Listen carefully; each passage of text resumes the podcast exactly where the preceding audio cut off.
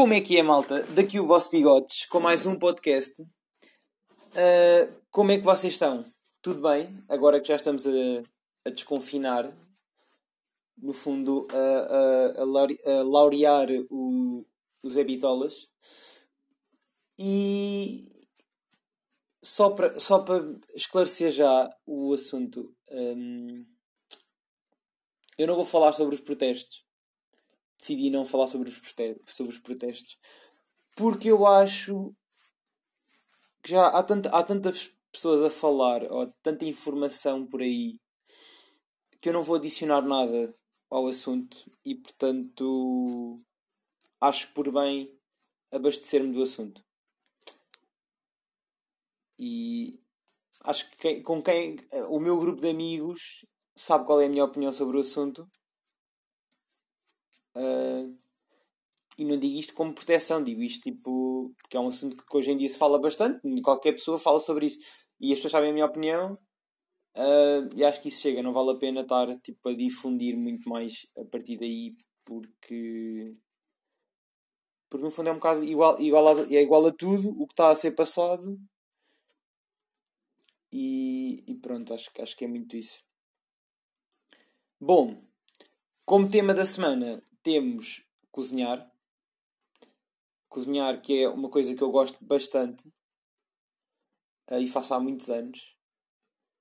Uh, e já quis ser cozinhar. Já quis ser muitas coisas. Eu tenho muito esse problema. Já quis ser muitas coisas. Uh, uma delas era, pronto, ser cozinheiro. E depois decidi não ser cozinheiro e fui para a geologia. Cá de ser um tema que eu hei de falar mais tarde sobre os meus, era, o, os meus Erasmus. O meu Erasmus os meus Erasmus em no Campo Grande, na FECUL. Vai ser um tema para mais tarde, estou a pensar ainda sobre ele, mas vai ser pro... estou a sentir que vai ser próximo, pá. Vou te falar disso nas próximas semanas. Um... Bom, novidade. Novidades não, foda-se, olha, merda, já fodi isto, né? Mas não tenho novidades também, pronto, não tenho grandes novidades. Mas em relação ao tema, cozinhar. Cozinhar tem muitos problemas, pá. Eu, eu, imaginem, eu gosto de cozinhar uh, só quando estou sozinho, pá. Quando estou com a minha mãe não gosto. Ser eu cozinhar eu gosto. Agora, se tiver a minha mãe em cima de mim já não gosto. Porque há muito defeito que ela mete, sabem? Um, e então... Às vezes mais vale, pronto, não fazer nada. Às vezes mais vale, pronto, passo fome. Se eu sei que vou cozinhar e está lá a minha mãe, passo fome. Mais vale. Pronto poupo-me poupo ao trabalho. Um, e portanto, eu quero já começar por isto, que é para chefes profissionais que metem receitas no YouTube. Será que eles têm a noção que nós não temos metade das merdas que eles têm? Por exemplo, cá em casa eu acho que nunca tive vagem de baunilha. Pá, nunca tive. E se calhar nunca vou ter. E na minha própria casa também nunca irei ter. Porque, pronto, é, já ouvi dizer que é caro. E todos têm uma horta que eu acho que faz parte. Imaginem que se calhar todos os PTs têm, toda a malta de exercício físico e não sei o quê, têm materiais em casa e todos os cozinheiros têm uma horta. E, e pá, e têm sempre lá merdas. Tem uh, manjericão, uma salsa, uns coentros. Cá em casa, a minha mãe tenta plantar, morre tudo. Porque eu acho que nesta casa é pouco propício a existência, é, o ambiente é pouco propício para existirem plantas. Morre tudo. Aliás, a minha mãe tinha aqui uma salsa daquela pá, que é tão simples como comprou as sementes, plantou, cresceu durante uma semana. Depois eu acho que os gajos começam a perceber como é que funcionam as cenas cá em casa e morrem. E então não temos muitas condições para ter plantas cá em casa. E portanto, se algum dia eu quisesse ser cozinheiro, teria que mudar de casa para poder ter uma horta. Um, e pronto, queria já começar por aí, que é todos os chefes que fazem receitas Tipo, imagina, cá em casa eu tenho o básico, não tenho cá tomilhos e merdas, pá. Também ir apanhar agora as plantações aqui ao lado não era muito bonito. Um, por falar em chefes profissionais, andei a ver 24 Kitchen, que é para também não ver notícias e coisas assim. E o que é que, o que, é que eu andei a fazer? Andei a ver, pá, andei a fazer não, andei a ver umas receitas engraçadas. Só qual é que é o problema? Eu já vi a minha mãe a repetir muitas das receitas que passam lá e a expectativa nunca corresponde à realidade, pá. Imagina, eu acho que eles dão-te a receita toda fedida e depois, em, quando a câmara não está a gravar, fazem a receita bem e é o bolo que apresentam. Pá, porque cá em casa nunca corre bem. Também é assim, vou ser sincero, a minha mãe é o, é o tipo de cozinheira que corta tudo. Imagina, bolos. a receita diz 250 gramas de farinha, a minha mãe mete, mete para aí 200. Uh, 100 gramas de açúcar, 50. E depois, quando o bolo está feito, que geralmente nunca está igual, né? Quando o bolo está feito, a minha mãe prova e diz: pá, isto não está bom, pá, não está doce, não ficou. A minha mãe tem uma frase que é: não ficou de charan. E ela usa muito isso. Então quando faz bolos, acontece muito isso, que é pá, não ficou de charan. Não sei porquê não ficou de charan. A receita não ficou boa. E depois quando a gente vai ver a receita, a minha mãe se calhar cortou tipo 100 gramas de açúcar, 300 gramas de farinha e portanto, porque é que o bolo não correu bem, né? Questiono-me. Depois, outras coisa, outra coisa de mães é quando as mães cozinham para outras pessoas. Imagina, cozinham para casa, para a família normal, para os membros ativos da casa, membros participantes da casa. Uh, está-se a foder, no fundo é isto. Se está salgado, está insonso, manda aquela boquinha, mas come, não diz nada. Vão convidados lá à casa. Um ganda manjar, que eu às vezes questiono-me se vai lá um convidado, se vai lá tipo o Marcelo. Um ganda manjar, um ganda banquete. Ainda nem comeu, já diz assim: hum, eu olha que eu acho que isto não está muito bom. A comida nunca está boa quando há pessoas lá em casa. Quando está a família é pá, que se foda, é o quê? Pá, é come uma colher daqui, mete, mexe o caralho. Quando estão outras pessoas lá em casa, nunca está boa a comida. Nunca. E então quando, quando a minha namorada vem cá a casa, por acaso, acho que é, nunca aconteceu muitas vezes ela jantar com a minha mãe. Uh, acho que foi mesmo por situação, mas imaginem, já aconteceu ela vir cá jantar e a minha mãe a primeira coisa que diz é pá, olha, isto não me parece estar muito bom. Sabes? Sabem? E, e tenho muito esse problema, pá. É isso e depois, pá, cozinhar, ter que comer o banquete, sabem?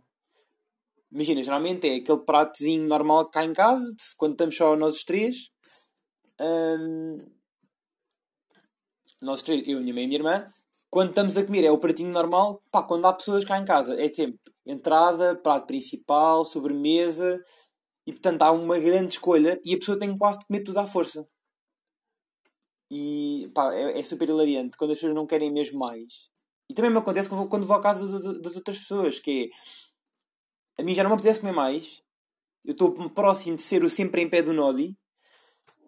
E as pessoas estão sempre, mas come mais, come, vai, metem-me quase o garfo à boca, vá, anda, come, cabrão, vá, tens, temos de gastar esta porcaria. E então eu sinto a pressão, sinto muita pressão. Ah, pá, sinto que agora desabafei coisas que uf, estava a precisar. Outra coisa, temperos que merda é... Imagina, eu não sei se vocês sabem, eu vou já vou pôr isto em público. Os cozinheiros metem um tipo de sal especial. Primeiro porque metem quase uma mão cheia de sal em três bifinhos e não salga. Aquilo não salga, aquilo está bom, está temperado, está no ponto. Eu meto 3 quartos de mendinho, salguei a comida. Salguei logo, não consigo comer mais o bife. E isto aconteceu. No domingo, fiz uma receita. Isto hoje é sexta-feira. No domingo. E os bifes ainda não estão, portanto, imaginem fiz uma carne no forno e meti-lhe tipo um bocadinho de sal. Pronto, ficou salgada. Está a boeda salgada. Tipo, cada trinca que eu dou, a língua pica, eu salivo e quero desmaiar. Pá, é horrível, vocês não estão bem a perceber. E, e pá, eu gostava de perceber que sal é que eles compram. Sabem? Porque eu, pá, para mim está salgado. Também, vamos dizer, eu sou um bocado o típico conas de sal. Uh, porquê? Porquê é que eu sou um coninho este sal? Porque eu. Pá, imagina, eu consigo comer comida sem sal. Não tenho problemas. Tiver... E comida salgada eu noto logo. Sou muito sensível ao sal, pá. Tenho este problema, este bocinho de sal que dificulta a vida. Porque, por exemplo, aqui em casa não temos muito sal na comida. Em casa da minha namorada temperam bem. E então.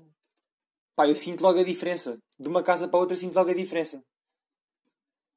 E pronto, pá, mas, mas pronto, mas imagina, a comida que é boa, pá, que às vezes assim, com um bocadinho mais de sal a cena vai, fica, pá, fica gostosa. Eu acho que às vezes isso muda tudo. Tem, pá, a comida não está muito boa, bota sal, fica bom. Não vale a pena. Também em relação aos temperos, é pá, que merda. Imagina, há malta que vai fazer bifes tempera a carne com 50 merdas. Temperos, vai pimenta, vai curcuminho, vai raminho de não sei o quê, vai raminho de salsa, vai raminho de coentro, aí depois vai, vai um bocadinho de limão, e limão vai vinagre, e vinagre junta azeite, mexe tudo, fica uma marinada. Ainda bota alho, pá, a malta que também tem isso. Eu também sou um bocado assim. Imagina, eu tenho já a minha marinada feita, já sei de cabeça o que é que é, mas até descobri o que é que era também andei nestas, nestas misturas. Pá, não faço isto todos os dias, pá, estes temperos, estas misturas loucas. E, e pronto, é, é isto que eu tenho a dizer em relação a temperos, no fundo. Uh, em relação a cozinhar agora, agora focando mesmo no ato de cozinhar. Um, não, sei, não sei se vocês estão cientes que há sempre uma diferença, sem ser pronto, na quantidade de comida, também há nas atitudes. Que é, por exemplo, se eu cozinhar sozinho, estou na boa. Pego num garfo, vou aqui, viro o bife, pego uma colher de pau, mexo o arroz. Se for para a minha namorada, quando pego na colher de pau, do nada, já faço parte do Cirque Soleil do Cirque Soleil ou do, cha, do. Faço parte do Chapiteau. Já viro o garfo ao contrário, faço um mortal, mexo o bife, depois viro ao contrário. Enquanto viro o bife ao contrário, dou um mortal. Entretanto, já estou, tipo, como faz com as baquetas da bateria, a passar a, a colher de pau pelo, pelos dedos. Já mando a colher de pau ao ar, já faço aquela gesticulação de, de pulso quando estamos com a frigideira, sabem? Acho que há muito esse show-off. Eu tenho muito esse show-off também, pá. Mas acho que é inconsciente.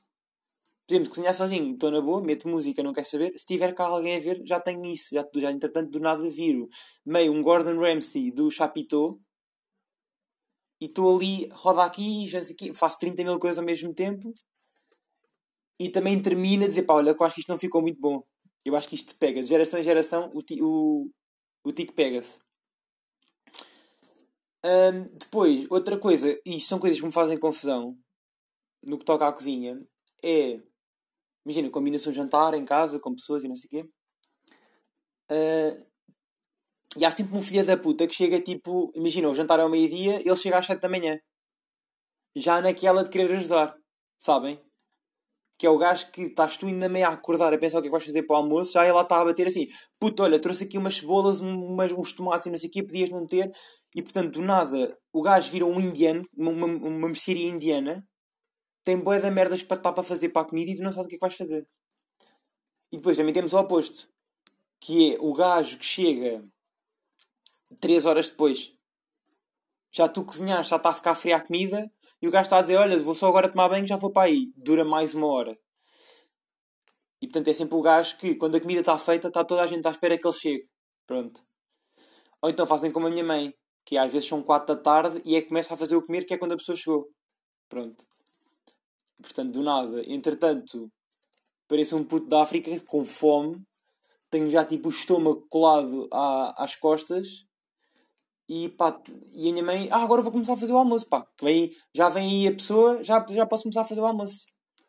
Pá, não, não é assim que funciona, pá. Para mim é, se o almoço é à uma, almoçamos à uma. Pá, o gajo que vier mais tarde, come os restos. Que isso é outra técnica de gourmet eu, isto é outra técnica de gourmet. Que é comer restos, pá. E às vezes é um puzzle. Pá, eu tinha uma amiga minha, pá, que é a Correia. Que é... Ela levava um puzzle. Ela não levava almoço. Ela levava um puzzle. Que era, imagina, tinha uma salsichinha em casa, uma folhinha de alface, um bife do dia anterior e uma lasanha. Misturava tudo, era o almoço, pá. Já vi grandes misturas daquela rapariga. Aquilo é que era um bom puzzle. Por falar em gourmet, vocês já repararam que se pegarem num prato grande. Isto, vou deixar esta aqui em cima. Se vocês pegarem num prato grande, pegarem numa tosta, meterem-lhe um queijinho em cima e meterem azeite, ou, ou, pronto, se forem, se forem mais.